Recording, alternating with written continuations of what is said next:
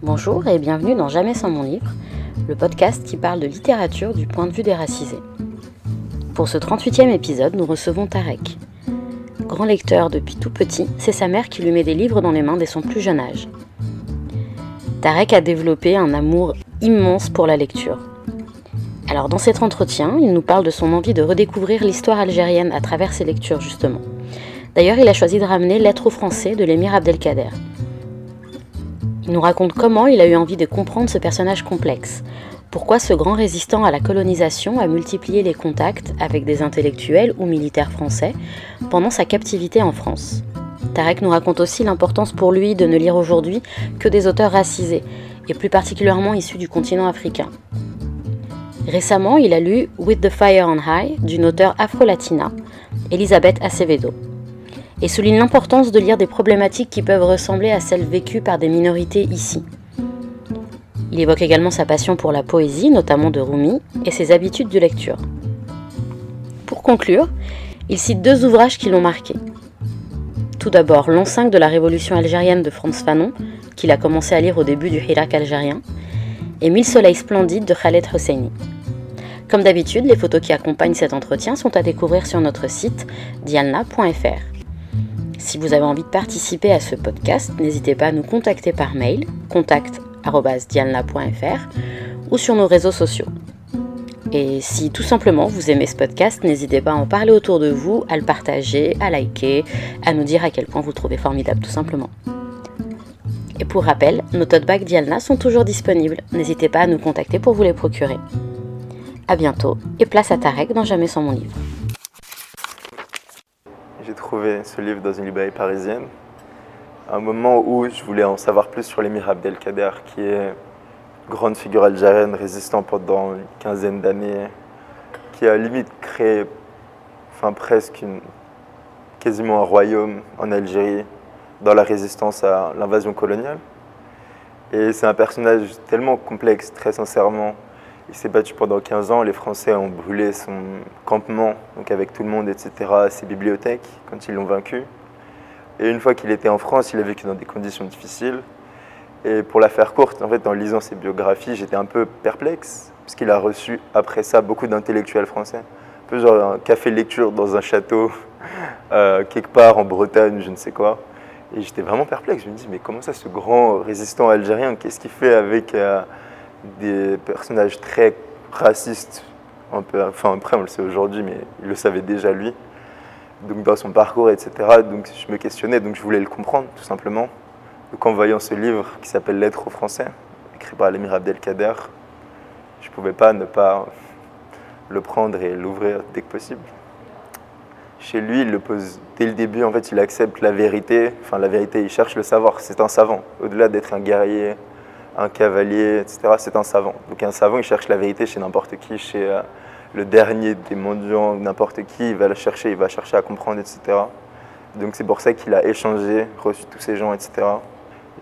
Très rapidement, c'est un des esprits les plus éclairés de son temps, en fait. Enfin, il, a il a vu en 1850, déjà, peut-être avant, les limites du capitalisme qui est voué à s'autodétruire, etc., en fait, qui est euh, un système qui cherche les passions humaines, l'avarice, etc., très rapidement. Donc c'est un des meilleurs, des esprits les plus brillants de son temps. Franchement, je lis un peu de tout, mais je lis plus de romans. Et je, t'avoue que quasiment seul critère est écrit par une personne qui est une minorité en fait de soi, enfin une minorité non blanche. C'est à peu près mon seul critère de non d'exclusion, on va dire. Je peux lire euh, des auteurs, afro-latinos, des auteurs du Nigeria, des auteurs de n'importe où, des Marocains, des Marocains anglophones, des Afghans, n'importe quoi, mais j'exclus les Occidentaux parce qu'on a, on a grandi avec ça, etc. Donc mes lectures personnelles, j'essaie de m'éloigner de ça. Seulement pour les lectures techniques, mais en termes de romans, j'essaie vraiment de lire soit des minorités et lire principalement des livres écrits par des auteurs africains ou de la diaspora africaine. C'est vraiment mon premier critère. Euh, je pense que c'est aussi dans une logique militante, mais c'est plus intellectuellement, en fait, lire un roman que je vais comprendre d'une personne qui a une expérience qui est similaire à la mienne. Par exemple, j'ai lu une écrivaine afro-latina qui s'appelle Elisabeth Acevedo il y a quelques semaines. Et son bouquin parlait d'une jeune qui est tombée, une jeune ado enceinte là-bas, donc afro-latina, donc qui subit la discrimination des latinos comme afro-latina. Et son parcours en fait, en tant que donc sa vie, ce qui s'est passé une fois qu'elle est tombée enceinte, comment elle s'occupait de son enfant, comment elle en a grandi, ce qu'elle en a vécu, la manière dont elle a discriminée aussi dans son quartier, par rapport au fait que ben, c'est une ado enceinte. Quoi. Et c'est quelque chose qu'on a. On a c'est pas une histoire qu'on est habitué à entendre. En fait, c'est qu'on a quasiment tous dans nos quartiers eu des personnes qui ont vécu ça. On les a tous regardés bizarrement, eu une forme de mépris inconscient. On les a regardés, mais qu'est-ce qu'elle a fait cette folle?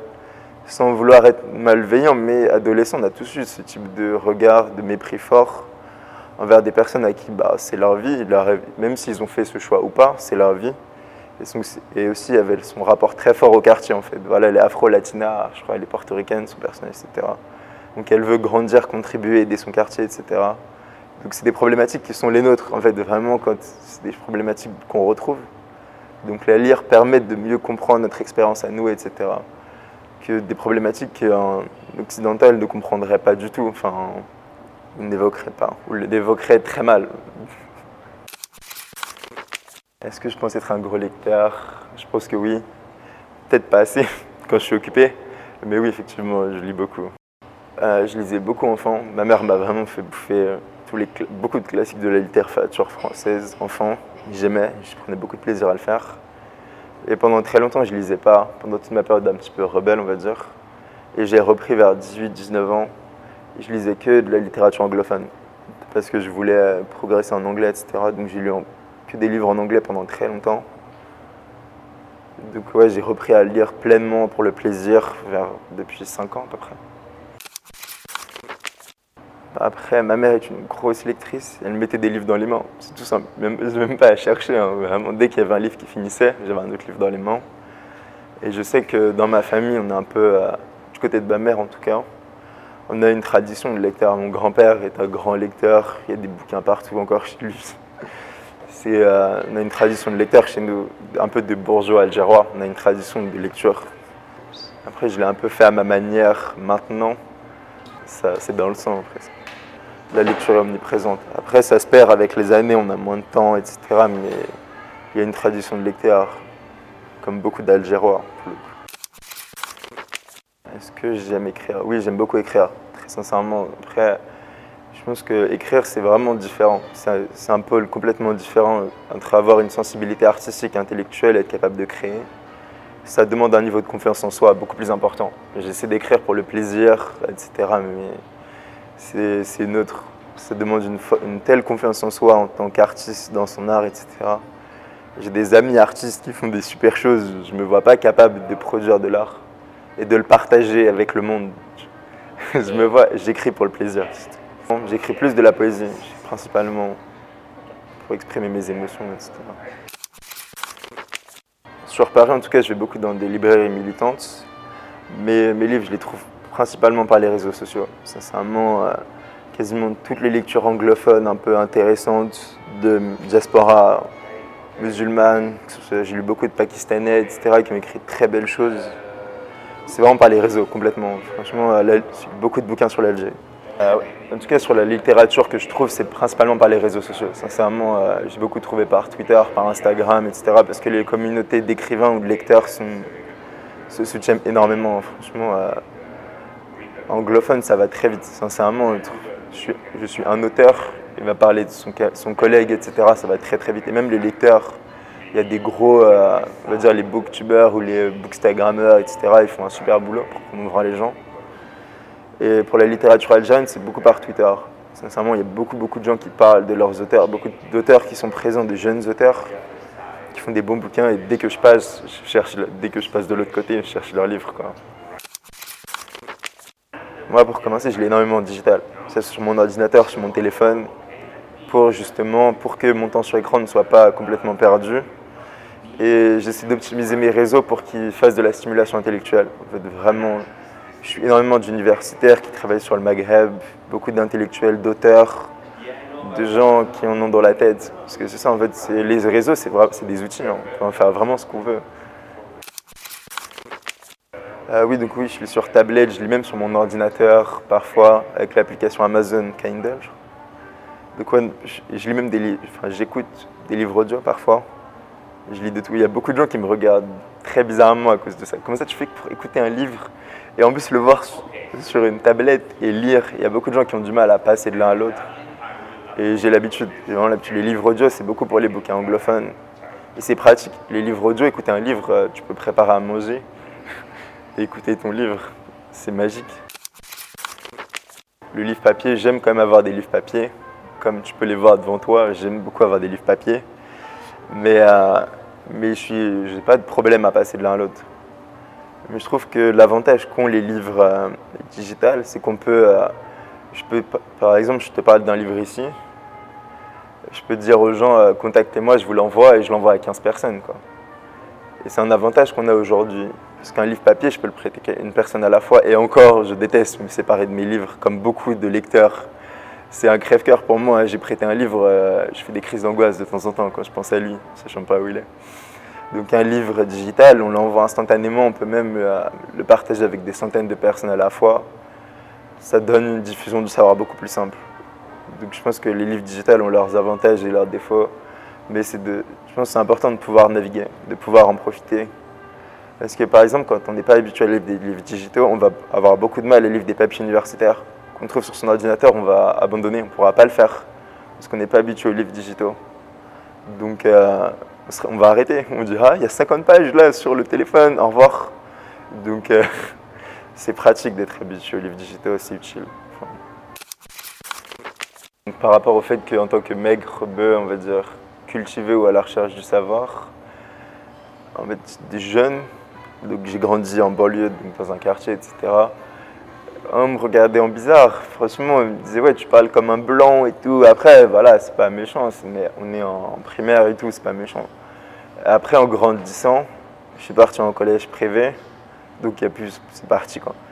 Et en lycée, je me suis complètement adapté à mon environnement. En fait, j'étais, on va dire que la plupart du temps, on va dire, je cachais genre le côté un peu intellectuel, penseur, enfin penseur, bah, curiosité pour me fondre dans mon environnement en fait, à cause de ça. Et pendant, après en fait, je suis un peu passé du, j'ai eu du mal, ça a été un cheminement en fait. Je suis passé un peu de l'intellectuel pédant, comme les Français, insupportable, pendant un petit temps, qui se prend un peu supérieur, etc.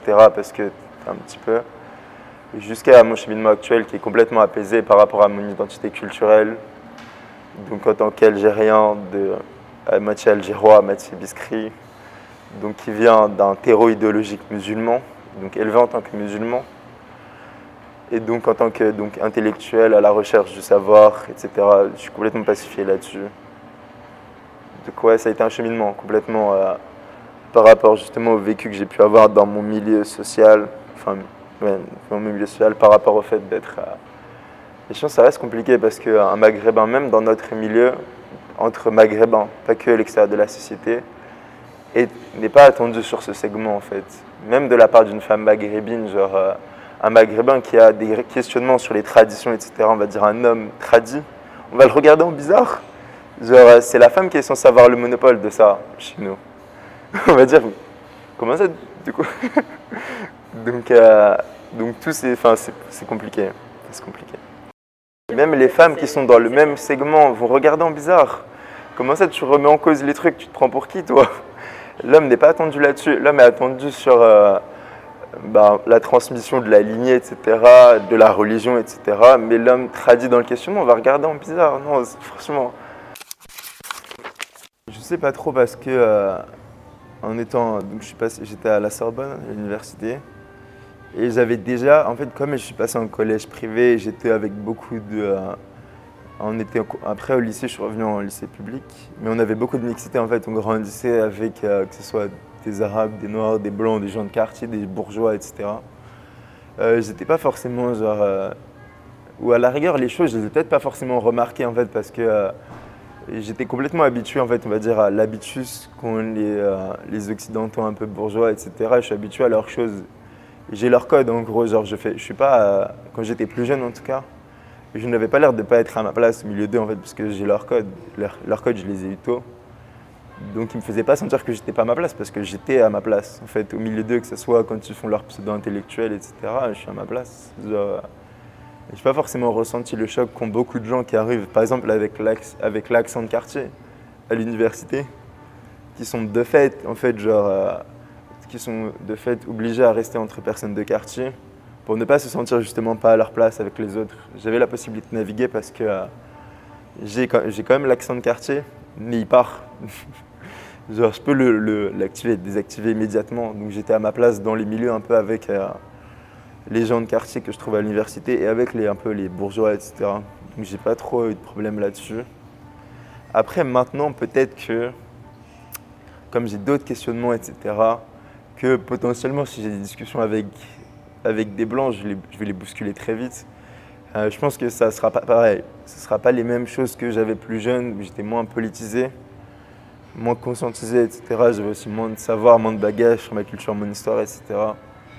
Donc en fait, c'est lisse. En fait, en gros, quand on est juste. Euh, quand on a leur code, on sait, quand on a complètement leur code, c'est lisse, il n'y a pas d'accrochage potentiel.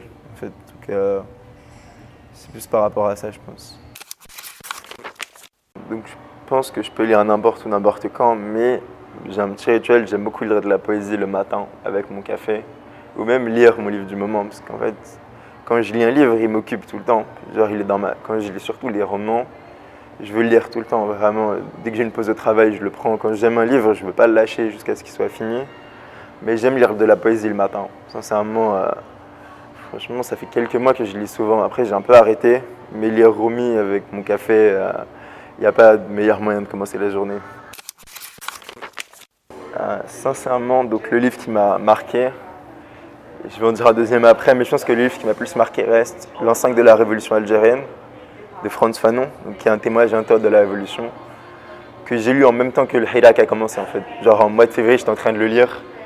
J'étais un peu, j'étais un peu euh, très marqué parce que euh, qu'on voyait des choses en commun, etc. Genre alignement des planètes un peu. Donc un bouquin de témoignage à l'intérieur de la première, enfin de l'ancienne révolution et celle actuelle ça m'a marqué. Parce que c'est improbable. C'est improbable de lire un témoignage sur une révolution quand il y en a une qui arrive. C'est improbable. Ça arrivera jamais. Enfin, ça arrivera jamais. Ça m'est arrivé, mais c'est pas censé arriver. Et donc, ça m'a vraiment marqué, que ce soit en termes d'analyse sur le mouvement actuel et même sur euh, le gâchis que beaucoup appellent la première révolution algérienne. Euh, ça m'a marqué. C'est une lecture incroyable. Et surtout que Franz Fanon est. Euh, je crois que dans mon tweet épinglé, une citation de ce livre, je crois. Euh, c'est une personne qui m'a énormément marqué dans ma radicalité, dans mon cheminement intellectuel. C'est une personne qui m'a radicalement marqué. Et dans son amour de l'Algérie étant né entier. Un livre m'a énormément marqué.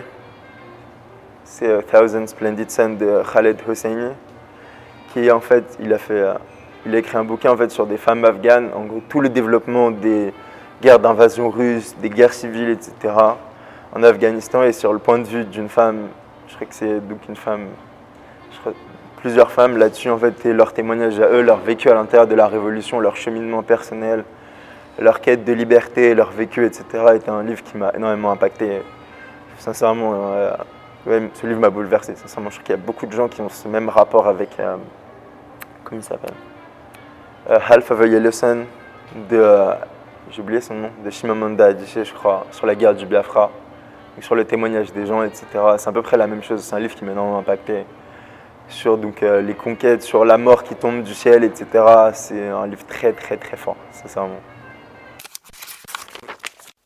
On vous donne rendez-vous le mois prochain pour un nouveau portrait de lecteur ou lectrice avec Jamais sans mon livre sur Dialna.